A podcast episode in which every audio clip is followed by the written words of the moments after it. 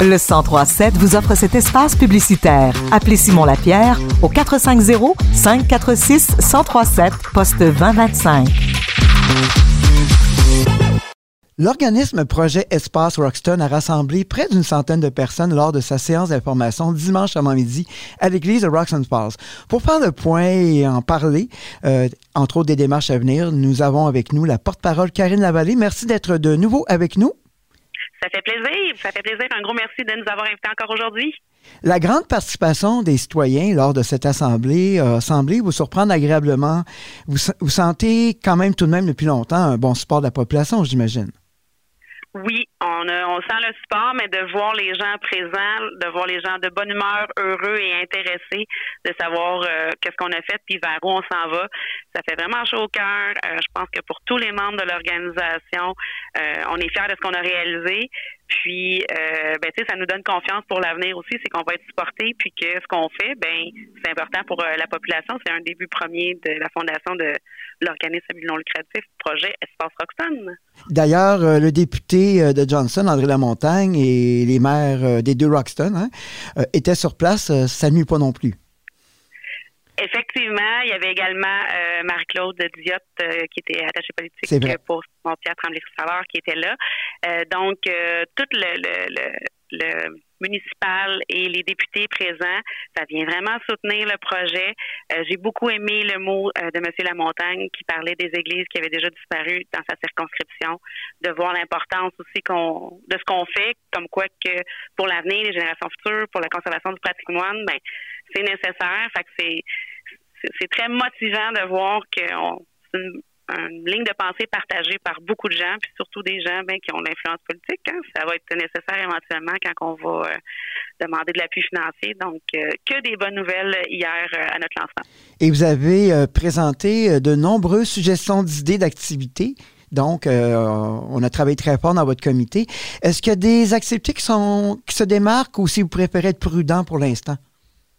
Euh, c'est sûr qu'on y va de prudence, comme mentionné hier. Euh, le beau tableau d'idéation que Evelyne avait créé dans notre PowerPoint, euh, c'est plein d'idées qui sont porteurs, qui sont motivantes. Ça vient de brainstorming ou de suggestions de la population faut maintenant essayer de relier ça à des subventions potentielles qui ont été identifiées aussi. Il y a déjà un bon travail de recherche qui avait été fait là-dessus.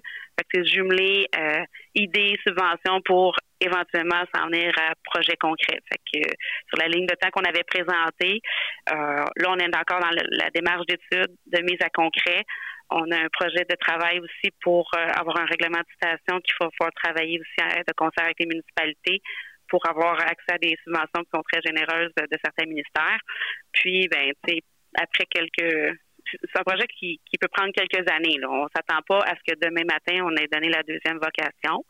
Par contre, ce qu'on s'attend, c'est que euh, dès demain matin, on fasse des activités de financement pour couvrir les frais euh, annuels de juste maintien du bâtiment comme qu'il est à l'heure actuelle. Ça, ça, ça va être très, très, très important qu'on participe à ces activités de financement-là. Michael Leroy, c'est notre porte-parole, euh, pas notre porte-parole, mais notre leader euh, d'activité de financement à ce sujet-là. Fait qu'on on va voir ce qui va nous, nous pondre comme idée, puis ça va nous aider à donner des fonds nécessaires pour continuer le day-to-day. Puis également, dans toute subvention, il y a toujours une partie qui doit venir de l'organisme. Fait qu'il va falloir créer des fonds pour arriver à, faire euh, la deuxième vie avec les subventions, puis les fonds récurrents. Mais on garde en tête toujours euh, la valeur patrimoniale de l'Église. Vous avez d'ailleurs incité là-dessus. Euh, c'est pas question d'oublier le passé. Ah ben non, puis euh, j'ai étudié beaucoup là, mon histoire là, en collaboration avec Lul Brunel qui avait fait une belle recherche historique. j'ai présenté un petit peu la, la, mise sur pied, la construction de l'Église hier. J'ai trouvé ça très intéressant de voir aussi les grands noms qui ont qui ont participé à la construction de cette église-là pour l'architecture, pour les vitraux, puis tout ça. C'est vraiment impressionnant. Puis, je le répéterai jamais assez, il faut conserver ça. C'est, notre patrimoine, c'est notre histoire, puis les générations futures, ben, ils doivent avoir accès à ça. Faut pas mettre la pelle là-dedans pour euh, pour une question d'argent, je trouve que ça serait un manque de jugement. Mais tout le monde est d'accord que cette église-là est merveilleuse, puis tout le monde est d'accord pour la sauvegarder. Fait que, que du positif, puis je suis sûre qu'on va réaliser quelque chose de quelque chose d'extraordinaire. Et pour terminer, vous avez un échéancier quand même euh, déjà bien défini, mais il y a euh, une prochaine étape en décembre. C'est une assemblée de fondation ou générale? Oui, étant donné qu'on vient euh, tout juste fin octobre de recevoir nos numéros euh, au registre des entreprises pour être officiellement un organisme à non lucratif, euh, on va devoir avoir notre première assemblée générale annuelle qui se déroule le 13 décembre. on invite tous les gens qui ont à cœur la conservation du patrimoine des églises à venir participer à cette assemblée-là. Pour ce faire, ben, il faut écrire un petit courriel à espace Roxton en un mot en commercial gmail.com. On va ensuite vous euh, fournir l'information nécessaire. Puis c'est à partir de ce moment-là qu'on va élire président et les administrateurs euh, qui sont nécessaires pour être un, organisme officiel.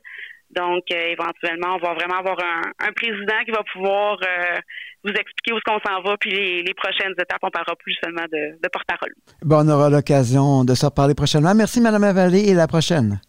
Bien, merci beaucoup, Alain. Bonne journée.